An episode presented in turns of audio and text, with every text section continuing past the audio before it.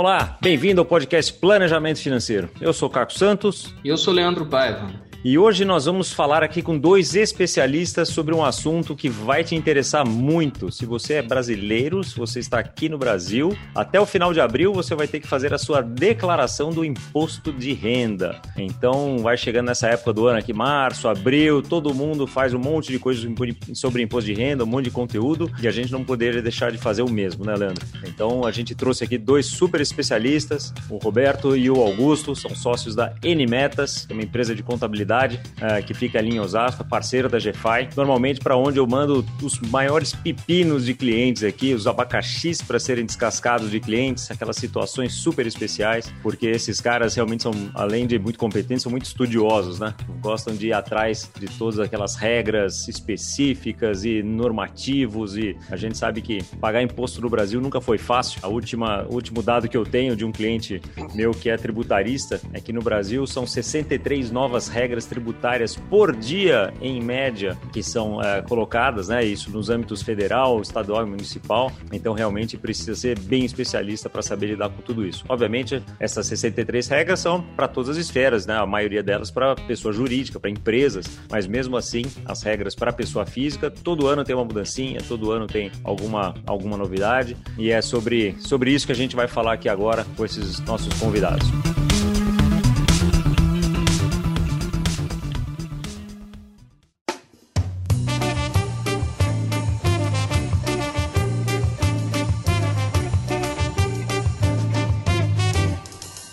Bom dia, Caco, bom dia, Leandro. Eu sou o Roberto, da Metas Contabilidade. Nós somos parceiros aí da GFI e, como o Caco falou aí, o nosso negócio são os abacaxis. A gente gosta muito dos, dos desafios aí que a, que a, legislação complexa do, tributária coloca aí. A gente acabou direcionando bastante aí dos nossos conhecimentos para essa área. Já estamos nessa estrada aí há muitos anos também trabalhamos já com auditoria e é, e é disso que é com isso que a gente tem se divertido aí. Começar o papo aqui dizendo o seguinte para o ouvinte: não sei se você sabe, ouvinte, mas o computador mais poderoso do Brasil é o da Receita Federal. É comparar literalmente comparável aos computadores da NASA, é um supercomputador. Então, tudo que você faz é assim, é aquele Big Brother de verdade. Tudo que você faz, cada cartão de crédito que você passa, né, qualquer registro que você faça no cartório, é tudo cruzado hoje em dia com os dados da Receita Federal. Então, não existe mais aquela coisa de, ah, puxa, vou, vou dar aquela escondidinha aqui ou ali. Então, hoje é tudo muito transparente para a Receita Federal, né, Augusto e, e Roberto? Então, não, não dá para escapar, né? É isso mesmo a Receita ela vem aperfeiçoando não só a parte tecnológica dela, mas assim, as, as amarrações que ela consegue fazer em termos de declarações, né, de obrigações acessórias de todo mundo, aí, tanto das empresas quanto das pessoas físicas. Além disso, também a parte do próprio do Banco Central, que também envia informações semestralmente para a Receita Federal, e informações essas estão disponíveis nesse supercomputador que o Caco falou, para a Receita Federal também, se quiser fazer cruzamento com aquilo que você vem declarando. Roberto, o que você diria que são assim as, as coisas, os erros mais comuns que você costuma ver por aí? A gente vê bastante aqui as pessoas não se preocuparem muito com fechar a conta da declaração, com aquele, com o caixa da declaração é suficiente para cobrir a sua evolução patrimonial.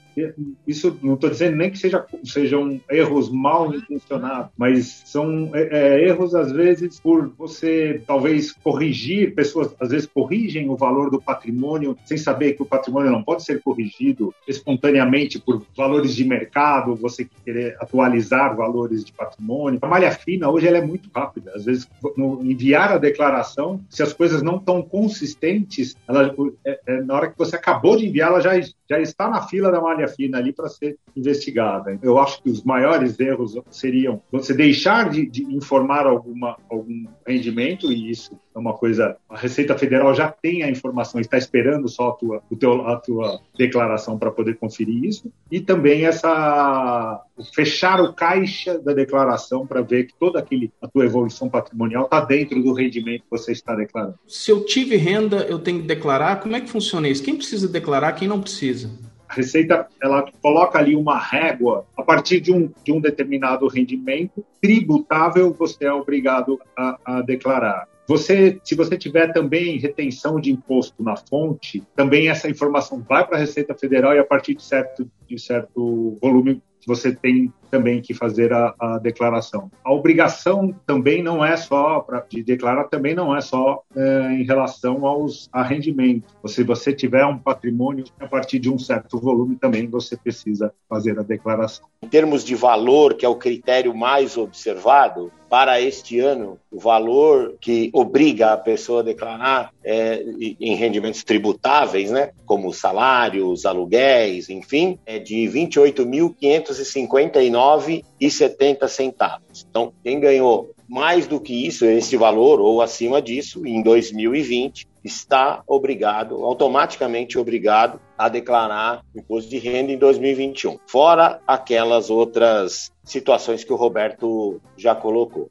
O, o sistema hoje, né, a gente baixa um software que você vai preenchendo ali, em geral ele é bem fácil de preencher, bem é, até intuitivo, mas existe algum lugar, sei lá, um, conjunto de regras que eu consigo olhar ali, que eu estou em dúvida, ou eu tenho que perguntar para alguém como é que eu faço é. quando eu estou em dúvida? Onde eu, que, que eu recorro?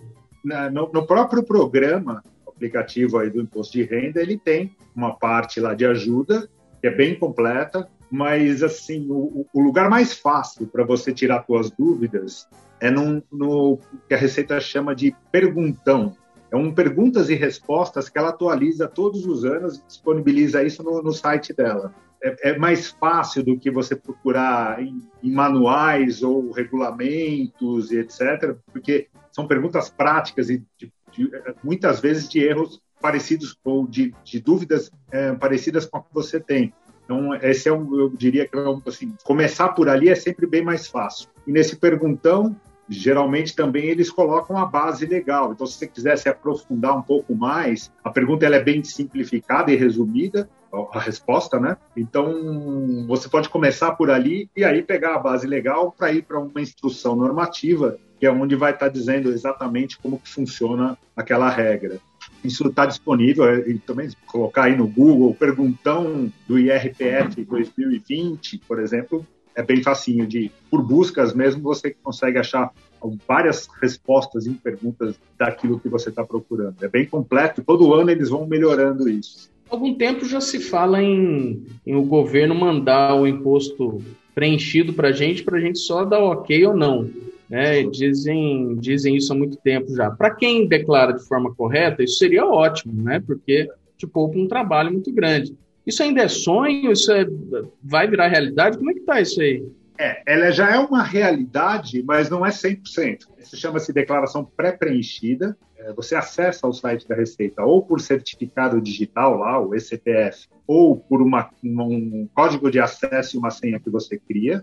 E você tem acesso às informações que a Receita Federal tem em relação ao seu CPF. Então, a Receita já deixa isso, disponibiliza isso, já com base no, naquilo que tinha de declarar, que você tinha declarado na, de, na, última declaração que você entregou. Então ela já atualiza e meio que ela preenche a sua declaração, só que às vezes não tem todas as informações uh, disponíveis nesse, nessa declaração pré-preenchida. Fica faltando algumas coisas para você preencher. A gente já então, consegue acessar isso hoje, então? Consegue acessar, já há alguns anos. Alguns anos Bacana. isso já está disponível. É bem legal. E assim, mesmo que você não vá usar o modelo da declaração pré-preenchida, é, você já tem aquele teu arquivo que passa, aquela sua declaração que passa de um ano para o outro. Então, você gosta de manter as descrições que você fez ali na parte de bens e direitos, etc. É interessante você acessar essa, essa declaração pré-preenchida para você ver se não está faltando nada na tua. Você, mesmo que você faça você mesmo e não use esse, esse essa ferramenta, é legal você conferir se você declarou tudo, qual é o número que a Receita Federal tem em relação a, algum rendimento, para ver se está batendo tudo, porque é esse tipo de, de, de, divergência de um valor no rendimento ou numa retenção que foi feita, que dá a malha fina, é que é o 90% dos casos de malha fina, é isso. E, e já e é pelo próprio site da, da Receita Federal o acesso? No próprio site da Receita Federal, eles têm lá uma parte chama-se ECAC. Esse ECAC é, é, é, uma, onde você acessa a tua base de, de dados que, que, estão disponíveis, né, a parte que está disponível no sistema da Receita Federal. É interessante que não, você não precisa mais baixar o programa, né, para fazer. Você já pode entrar e fazer direto no site, né? Então isso também é um belo de um avanço, né? Augusto, isso e... também é uma, é uma, opção, a declaração uh, online, né? Augusto, o que, que, que, você vê de dúvidas que as pessoas chegam para você? Assim, qual que foi a dúvida mais peculiar aí que você, que você já recebeu? O que, que veio de história, de histórias aí do imposto de renda? É, são várias, né? Bom, é, é bem segmentado isso, né? Porque você tem uma grande parcela dos contribuintes que são contribuintes que têm ali um salário e comprou uma casa ou comprou um automóvel, não, não tem muitos bens, nem muitos investimentos, as dúvidas ficam mais na casa do o que, que eu posso deduzir, quando, quando que eu tenho que declarar, essa questão de valor, o que, que acontece quando eu vendo um imóvel e compro outro, são dúvidas mais assim. Já para contribuintes que têm é, um patrimônio maior, investimentos, investimentos no exterior, aqueles pepinos que você citou aí, né? Aí já parte para outra para outro nível de dúvidas, né? Uma, uma questão bem mais de tributação mesmo, de benefícios. Olha, eu tenho mesmo que tributar isso ou não? É, eu não tenho nenhum benefício, eu posso postergar o pagamento do imposto. E essas as dúvidas são, são elas têm razão de ser, porque existe, existem situações em que você tem benefícios e, enfim, às vezes alguma postergação. Postergação, eu digo, no momento de tributar. A lógica do imposto diz o seguinte: eu ganhei alguma coisa, eu, eu, eu, eu tive uma evolução patrimonial seja porque eu fiz um investimento e ele teve um rendimento, seja porque eu comprei um imóvel e ele se valorizou, seja pelo, pelo, por aquilo que eu ganhei pelo trabalho, né, no período. A lógica do imposto é: aumentou meu patrimônio, eu vou ter tributação, hoje ou amanhã.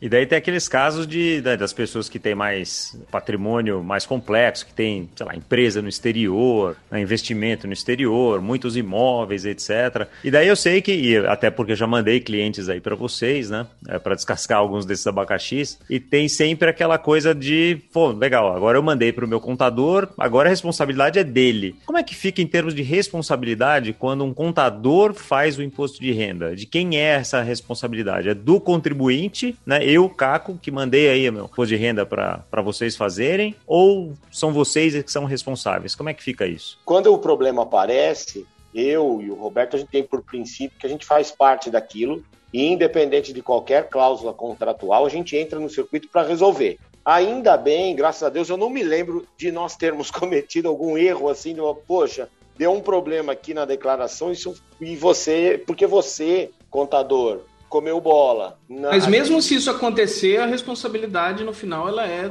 de quem está declarando, não é do contador, né? É do Exato, a, a é responsabilidade é, é sempre do contribuinte. É claro que quando o contribuinte contrata um especialista, contrata um profissional, ele vai cobrar desse profissional por que, que isso aconteceu, né? Sim. Perante a receita é do contribuinte. Sempre o contribuinte. É, a responsabilidade fiscal é do contribuinte diferente de uma, na, na, no, no é, da área fiscal empresarial, que o contador ele tem uma certa responsabilidade, uma responsabilidade maior e tem uma série de declarações que são feitas para a Receita Federal das empresas, que tem, tem inclusive quem é o contador, quem fez isso aqui, quem preencheu essa declaração, está lá. Já no, no imposto de renda pessoa física, você não tem essa figura. O, o, o responsável na Receita Federal é único e exclusivamente o contribuinte. Como que eu devo me preparar durante o ano? O que, que eu devo guardar? Que documento que eu devo guardar para tá, no ano que vem eu simplesmente abrir uma gaveta ou abrir uma pasta no meu computador, está tudo ali. O que, que eu preciso guardar durante o ano? Leandro, você citou é, uma, um, um, um aspecto que a gente sempre procura é, é orientar os clientes para não haver erro numa declaração do imposto de renda. A principal medida que a pessoa tem que tomar, que o contribuinte tem que tomar, é exatamente isso: é ir juntando aqueles, aqueles documentos que posteriormente vão, vão ser importantes na declaração do imposto de renda. Veja, a declaração do imposto de renda, ela tem o nome, tecnicamente, de declaração de ajuste anual.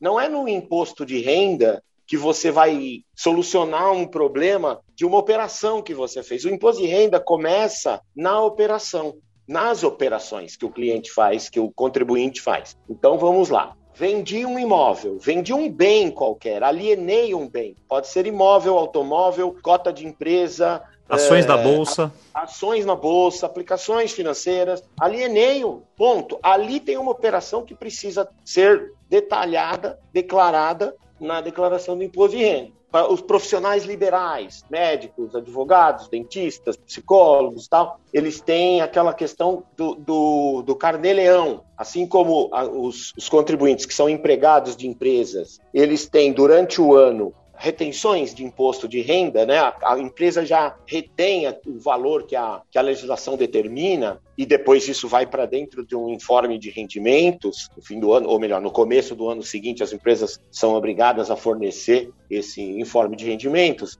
É, assim como esses profissionais, o profissional liberal, a, a, tendência é que ele tenha, ele mantenha um livro caixa. O que, que é o livro caixa? É um, hoje é um programa, antigamente você fazia na mão, hoje você tem um programa para fazer, a, a Receita Federal disponibiliza isso, onde você registra todos os, os, serviços que você prestou, tudo, tudo aquilo que você cobrou dos seus clientes, e ali você tem alguns critérios de dedução imediata e imposto para pagar durante os meses. Assim como um empregado de empresa, ele sempre tem aqueles que estão na faixa já de tributação do imposto de renda, tem a retenção no mês a mês. Então, e, e, esse pessoal, esses profissionais, também têm os, os, as antecipações que eles devem fazer mês a mês. Então, o livro caixa é um outro documento que precisa estar em ordem, guardadinho e salvo em cada mês, para que quando eu for fazer a declaração de imposto de renda, eu, contribuinte, for fazer a declaração de imposto de renda, o livro caixa esteja lá. E, e a gente tem declaração simples e completa. Quando que eu escolho uma, quando que eu escolho a outra? Por que, que tem essas duas? O que, que acontece ali? A declaração simplificada, ela é não é para todos os casos, mas ela é assim, como, como o nome diz, ela já é um modelo simples que não leva em consideração Basicamente, ela não leva em consideração os pagamentos e deduções que você é, colocaria no modelo completo. Ela vai considerar como dedução um valor de 20% do teus, dos teus rendimentos tributáveis. Você vai lá, vai preencher a declaração, essa parte da, das deduções você pode até colocar, mas ele, é, se você optar pelo modelo simplificado, ele não vai levar isso em consideração e vai considerar uma dedução padrão equivalente a 20% do, dos teus rendimentos tributáveis. Pro, o próprio sistema da Receita Federal, depois que você preencheu sua declaração, ele vai te mostrar as duas alternativas, o, o imposto apurado nas duas alternativas. E você simplesmente escolhe a que for a que você quiser. Até para isso, o sistema da Receita Federal hoje te ajuda bastante aí. Ele, ele já faz os dois, os dois modelos, deixa pronto, apurado o imposto para você escolher qual que você quer. E se você escolher pela a, a pior opção, ele ainda é honesto no final, antes de enviar a declaração, ele te fala: você tem certeza que você vai mandar por esse modelo? Porque depois que você enviou a declaração, se você cometeu algum erro, você pode retificar. Mas ao é, mudar a opção de completo para simplificado ou de simplificado para completo. Na retificação, você não pode fazer isso. Então, ele até te pergunta antes de enviar o programa se você está certo de que é aquela opção mesmo que você está tá fazendo ali na hora de enviar. Ah, como o governo é bonzinho. Ah, como eu adoro. É, é, é muito bom. Agora, ouvindo o, o Augusto falar aqui sobre toda a preparação e que o imposto você vai pagando durante o ano e tal, você sabe que aqui na GFI a gente tem aquela máxima de pessoas antes de números, né? E tem aquela pessoa assim que fala, ah, Augusto, Mas eu não sou organizado, eu não sou disciplinado. O que, que acontece? Vai correr um risco muito maior de cometer um, um erro do que uma pessoa que tem uma organização. A gente tem que lembrar que o leão é o leão, né? A figura do leão foi criada até para criar para ficar muito clara essa, essa força, né? Então não tem jeito. Aliás, o Leão, eu vou, vou voltar aqui num, num comentário que você fez no começo sobre o computador da Receita. O, o Leão agora virou um dinossauro, né? Por mais especificamente um Tyrannosaurus Rex porque o apelido do computador, esse computador que você se referiu da Receita Federal, é T-Rex. Não passa é... nada dele, né? Passa, não passa. Hoje em dia é muito difícil de você cometer um erro na declaração de imposto de renda e ele não ser apontado pela Receita Federal. São muitos sistemas de cruzamento de dados que é, é, acabam é, levando a essa situação. Quer dizer, eu, Augusto, deixei de declarar um rendimento por menor que seja. O sistema vai apontar. Porque além do computador,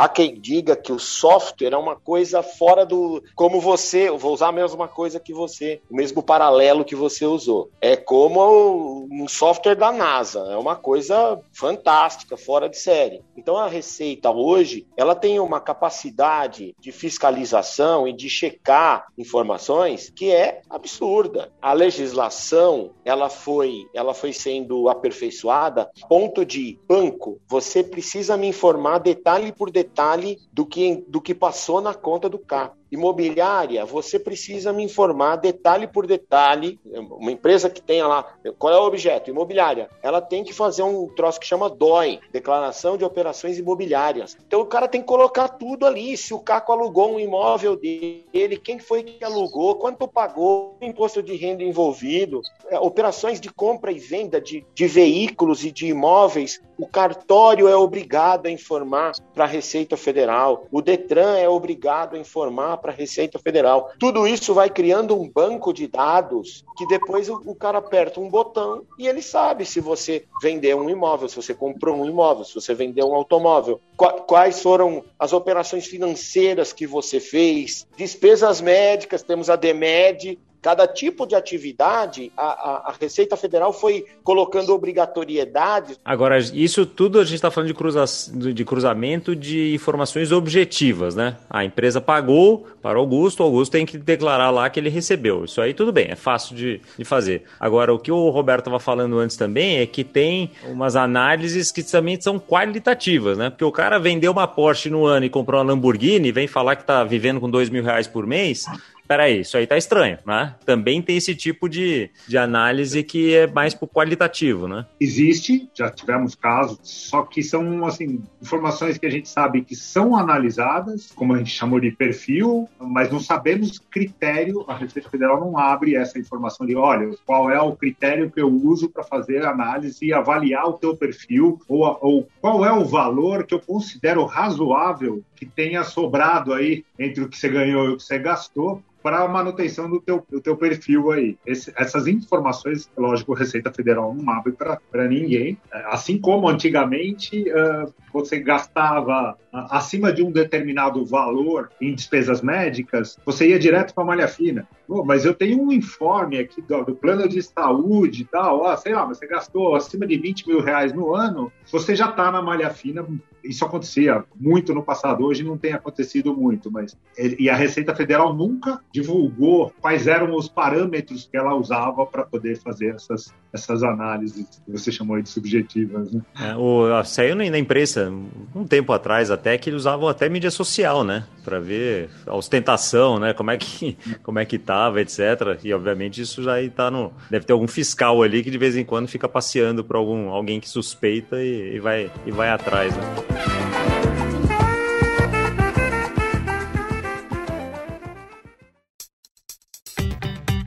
Muito bom. Bom, a gente vai chegando no final do nosso episódio aqui. Quero agradecer vocês aí pra, pela, pela todas as explicações, pelo tempo de vocês. Certamente o ouvinte vai estar tá mais esperto esse ano aqui para fazer a, a, sua declaração de ajuste anual, como bem lembrou o Augusto aqui. Com tempo, né, de fazer isso, porque às vezes a gente ouve alguns conteúdos aqui na última semana lá do imposto de renda. Ah, caramba, isso aqui eu vou ter que correr atrás. Então a gente está fazendo isso aqui cedo, ouvinte, para você ter tempo de se organizar aqui. Já, se você já não se organizou durante o 2020, 2020, que você se organize aqui antes do dia 30 de abril, que é a data fatídica sempre para a entrega do, da declaração de ajuste anual. Mas a gente sempre tem aquela perguntinha final, a gente sempre gosta de perguntar uma dica de livro, filme, seriado, pode ser sobre, sobre impostos ou, ou, ou sobre finanças, ou o que, que vocês estão lendo aqui, qual a dica de vocês para o nosso ouvinte? Eu hoje estou lendo um livro que chama-se Empresas Familiares. Eu não terminei ainda, mas estou gostando muito. Pessoal, as pessoas escrevem ali são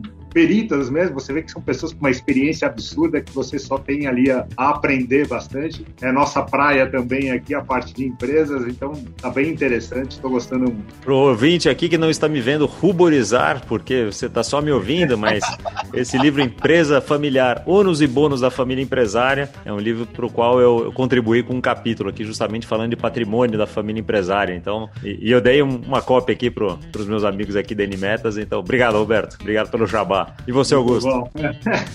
eu acho que o filme que eu posso. O filme é uma, é uma analogia que eu posso indi, é, indicar, não é propriamente um filme, mas uma, uma atitude. É uma atitude. Não deixe para a última hora.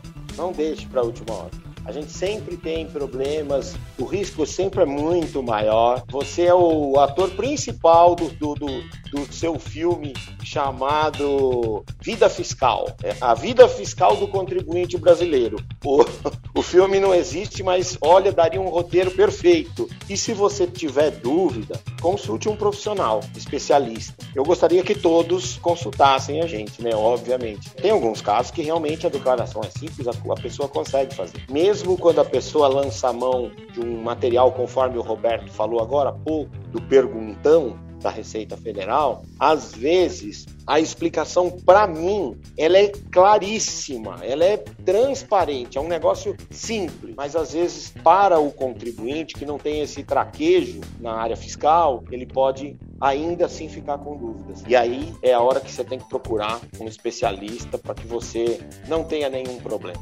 E para achar vocês, como é que faz? Então, um ouvinte aqui falou: caramba, minha situação é super específica, etc. Eu quero ajuda de um profissional, quero ajuda da Animetas para fazer o meu, a minha declaração. Como é que eles te acham? Primeiro caminho é pela GFI. A GFI, quando nos indica aí, ela, ela acompanha esse processo todo. Então, assim, essa interlocução é feita de uma maneira muito legal a apresentação das partes, então já chega para a gente sempre bem mais fácil. A GFI tem todos os nossos contatos, e-mails, telefones. Esse é, o, esse é o caminho que eu diria aí, o principal, aí, bem mais fácil. Ah, muito bom, bom, obrigado aí por mais um jabá, Roberto. Então fico devendo aqui aquele café depois, né? pra, pra, em, em, agradecimento. Mas nmetas.com.br também, é, também, o site né, direto que, que vai lá para eles. Eu já fiz reunião, inclusive, de cliente junto com o Metas e o advogado do cliente para resolver situações mais complexas, uma coisa que eu enfim, acho, acho bastante interessante.